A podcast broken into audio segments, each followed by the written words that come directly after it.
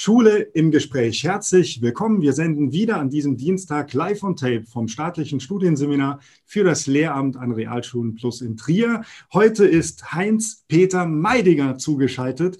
Er war oder ist Gymnasiallehrer, langjähriger Bundesvorsitzender des Deutschen Philologenverbandes gewesen und ab dem 1.7.2017 Präsident des Deutschen Lehrerverbandes. Herr Meidinger, schön, dass Sie dabei sind. Ich bedanke mich ganz herzlich für die Einladung, bin gern dabei. Guten Tag oder wie man in Bayern sagt, Grüß Gott. Herr Meininger, ich habe jetzt einige Ihrer Lebensstationen schon vorgestellt, aber da gibt es sicher noch vieles zu ergänzen. Also aus Ihrem Munde, wer sind Sie? Ja, also ich, ich, ich lasse einfach mal die, äh, die Daten und Fakten sprechen. Äh, ich bin äh, geboren 1954, also relativ älteres Semester schon, bin auch äh, seit einem äh, knappen Jahr äh, pensioniert, was also nicht äh, den, die Amtszeit des deutschen, im Deutschen Lehrerverband betrifft. Da läuft die Amtszeit noch äh, bis Ende äh, der Wahlperiode aus. Bin in Regensburg geboren, habe dann am humanistischen Gymnasium in Regensburg mein Abitur gemacht, Zivildienst gemacht. Ja. Also war damals noch ein Akt der Kriegsdienstverweigerung. Man musste da so eine Gewissensprüfung dann auch machen, habe da beim Roten Kreuz gearbeitet und dann äh, Lehramt studiert. Ich komme aus einer Lehrerfamilie. Mein Vater ist Hauptschulrektor gewesen, Volksschulrektor hieß es damals. Meine äh, Mutter war an einer Sonderschule, also für Lernbehinderte äh, tätig.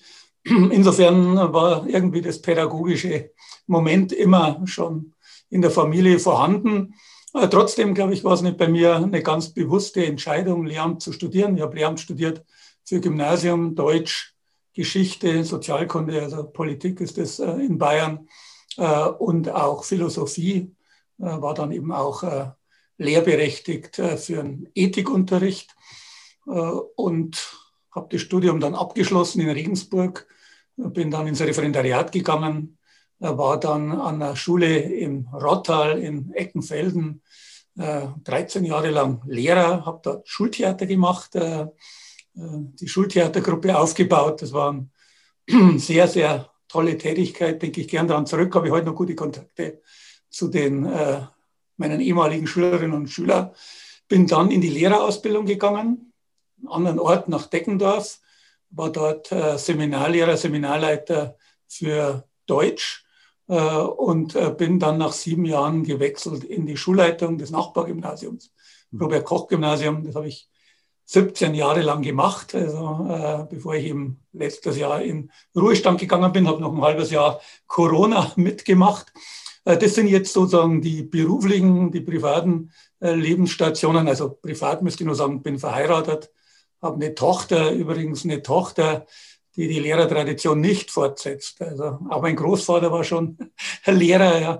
Äh, also diese Tradition wird, weiß nicht, äh, ob die beiden Eltern, meine Frau ist auch äh, Lehrkraft, abschreckendes Beispiel waren, zu anstrengend oder was weiß ich. Nee, also wie gesagt, meine Tochter, die ist an der Deutschen Journalistenschule und wenn man zum Verband kommt, ja, also ich war eigentlich immer schon aktiver Mensch, also an der Schule Schülersprecher, äh, äh, Schülerzeitung äh, an der Uni, habe mich engagiert im RCDS, war da im Landesvorstand, übrigens mit ein paar, die heute Minister sind oder Minister waren in Bayern oder auch anderen Bundesländern. Ich bin dann in den Philologenverband eingetreten, war dann, habe dann alle Verbandsstationen durchlaufen. Da fängt man ja an dann als Vertrauensmann.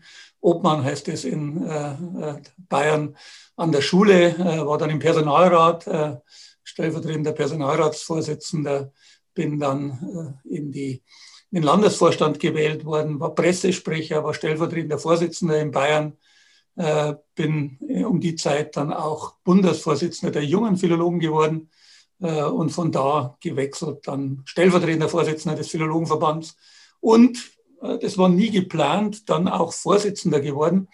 Eigentlich ist immer jemand ausgefallen und es war niemand bereit, dass er diesen Posten übernimmt ja, oder ausgeschieden. Äh, also es liegt nicht nur daran, dass man so eine Karriere sozusagen zielstrebig plant. Das war, glaube ich, bei mir nie der Fall, sondern äh, wenn man in entscheidenden Momenten auch nicht Nein sagt, ja, weil man sich in die Pflicht nehmen lässt, mhm. äh, dann glaube ich, hat das auch bei vielen, die im Verband tätig sind, äh, damit zu tun, was mir immer Freude gemacht hat. Das sage ich abschließend dazu, äh, ist diese Verbindung. Also ich bin nie hauptamtlicher Funktionär geworden. Äh, ich habe immer das ehrenamtlich gemacht, ja, teilweise mit Stundenermäßigungen, die der Verband bezahlt hat, aber in der Regel immer ehrenamtlich. Und diese Verbindung zwischen äh, wirklich in der Schulpraxis stehen, egal an welcher Stelle, also einer wirklich nur Unterricht halten. Ich habe bis letztes Jahr einen Unterricht gehalten. Und auf der anderen Seite dann aber zu sehen, äh, was man bewegen kann in der Politik und dass man was bewegen kann, wenn man sich engagiert äh, und dass man seine Praxiserfahrungen einbringen kann. Das war eigentlich immer befriedigend, trotz aller Doppelbelastung. Ähm, Sie sind also jemand, der sich zeitlebens engagiert hat, auch ganz klar seine Meinung sagt. Sie haben eben von Ihrer Tochter gesprochen, die diesen Weg nicht geht. Hätten Sie sich das gewünscht, dass die Tradition weitergeführt wird?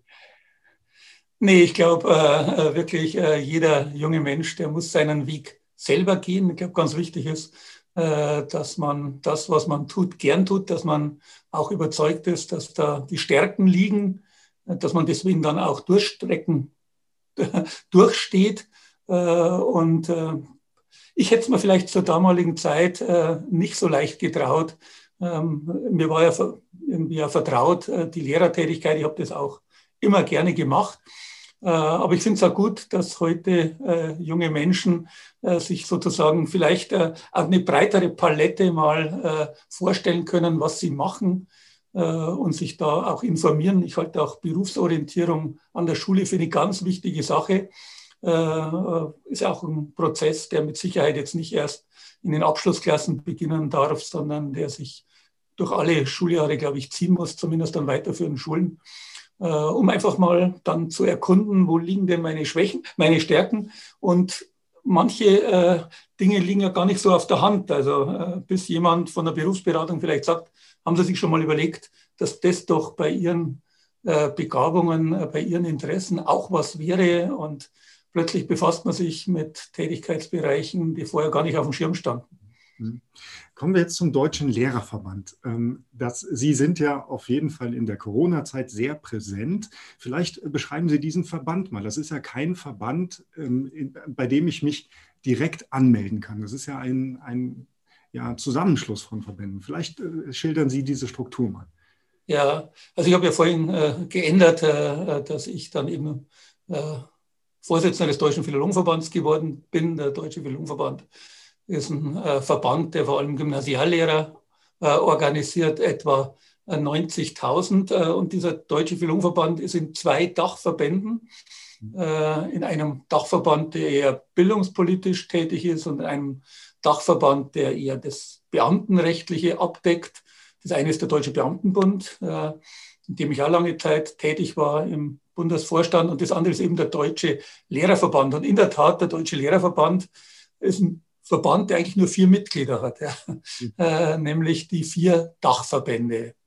Also wenn wir Präsidiumssitzung haben, sind wir ein relativ kleiner Kreis, natürlich Staatsmeister und so weiter, Geschäftsstellenleiterin äh, und die vier Präsidiumsmitglieder und der Vorsitzende. Äh, das ist äh, auch nicht so ganz ungewöhnlich, dass die Dachverbände im Bildungsbereich eher äh, sozusagen schmaler sind von der Organisation und Ausstattung her, äh, weil eben wir einen Bildungsföderalismus haben. Das heißt, man muss sagen, auch wenn jetzt vielleicht in Corona der Blick mehr auf die Bundesperspektive war, die Musik spielt in den Ländern. Also wir haben Föderalismus, wir haben äh, die Zuständigkeit der Länder für Bildung, Personalzuständigkeit, äh, die Sachausstattung liegt bei den Kommunen. Also das wird auch nach wie vor so sein. Äh, der Deutsche Lehrerverband hat sich gegründet 1969. Äh, das war so im Nachklapp auch der 68er Zeit, wo irgendwie das Bedürfnis war, neben der GEW noch eine vielleicht stärker unideologische ja, manche sagen auch konservativ. Ich würde das Wort konservativ nicht von mir weisen, wenn man es in dem Sinne versteht, dass man sagt, äh, konservativ heißt nicht, reformresistent zu sein oder sich nicht zu verändern, aber eben nur die Dinge zu verändern, die sich nicht bewährt haben und für denen man dann auch eine bessere Lösung hat. Also mhm. glaube ich gerade im Bildungsbereich ganz wichtig, dass man nicht überstürzt Reformen macht, um dann festzustellen, dass sie schiefgehen, dass sie nicht den Zweck erreichen. Also das Gute bewahren und das nicht so Gute verbessern. Das, glaube ich, ist das, was man unter konservativ, also was wir unter konservativ verstehen. Und äh, der Bundesverband äh, hat dann, ich sage immer so scherzhaft, äh, ich habe keinen Ärger mit Mitgliedern. Ja? Also ein normaler Lehrerverband äh, hat natürlich klar immer das, äh, muss Beförderungsstellen durchsetzen, Planstellen erringen. Äh, er muss äh, bei Tarifverhandlungen natürlich äh, beteiligt. Arbeitsbedingungen der Lehrkräfte verbessern, ganz konkret Verhandlungen. Hier im Deutschen Lehrerverband haben wir eigentlich ähm, vor allem zwei Tätigkeiten. Das eine ist öffentlich das Interesse der Lehrkräfte vertreten in den Medien. Das machen wir natürlich auch. Immer schwierig natürlich, eine Position zu finden, wo man wirklich dann die Mehrheit abdeckt. Also gerade bei Corona haben wir ja gesehen, dass in den Kollegien das durcheinander geht. Äh, die einen mehr Gesundheitsschutz, die anderen, ach, lasst uns doch Schule machen. Und auf der anderen Seite, neben den Medien, haben wir natürlich äh, auf Bundesebene auch äh, das Bundesbildungsministerium als Ansprechpartner, die KMK, die Kultusministerkonferenz, die Bildungsstiftungen, sind wir in einem engen Kontakt mit den Bundestagsparteien, mit dem Bundestag, mhm. Haben wir vielfältige Kontakte. Also das ist äh, sozusagen, das sind die zwei Säulen äh, äh, der Verbandsarbeit nach außen. Sie vertreten ja eine ganz klare Meinung ganz häufig, also eine ganz klare Position zu G8, zum Streikverbot von Beamtinnen und Beamten, Handyverbot, Zeitumstellung. Ähm, Sie fordern Sprachtests für Drei- und Vierjährige und in der Corona-Situation sind Sie auch immer mit einer ganz klaren Position aufgetreten. Wie viel davon ist der Deutsche Lehrerverband und wie viel davon ist Ihre persönliche Meinung?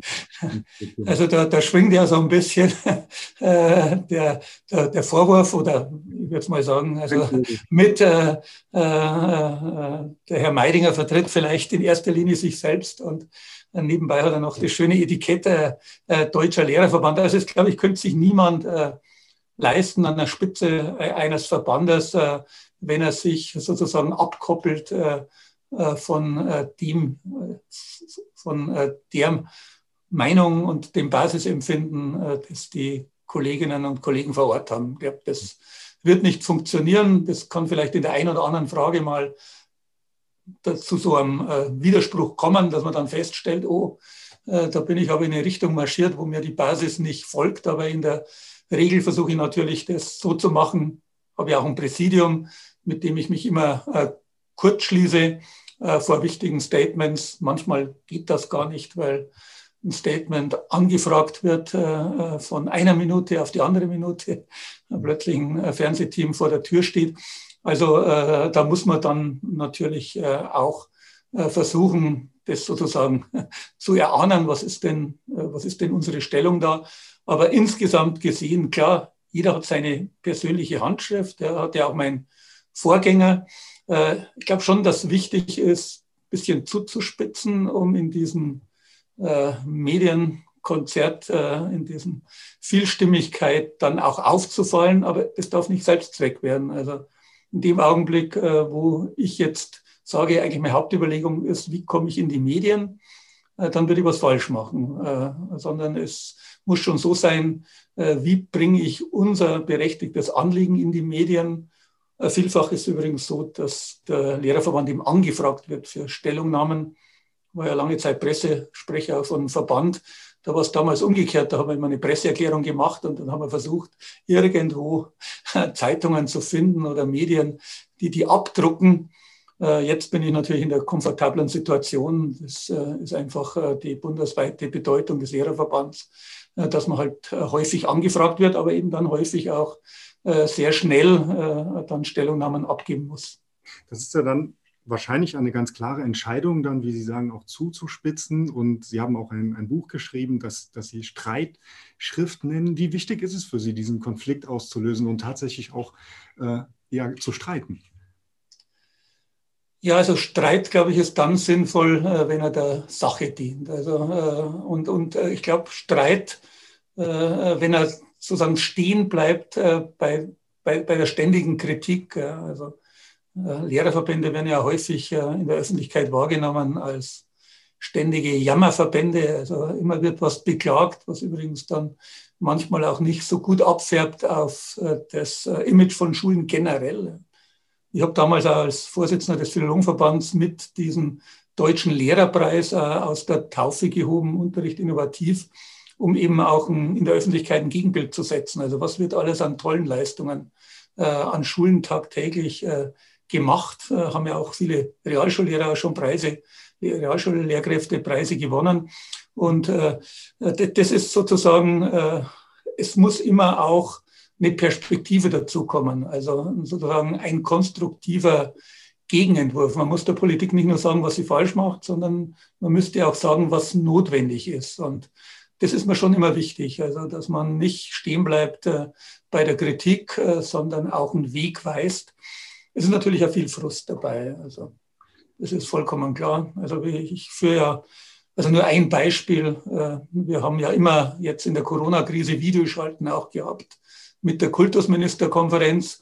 Die Gespräche sind oft viel konstruktiver und äh, ja, sachbezogener und auch von gegenseitigem Respekt getragen, äh, als es so dann in der Öffentlichkeit die jeweilige Kritik äh, suggeriert.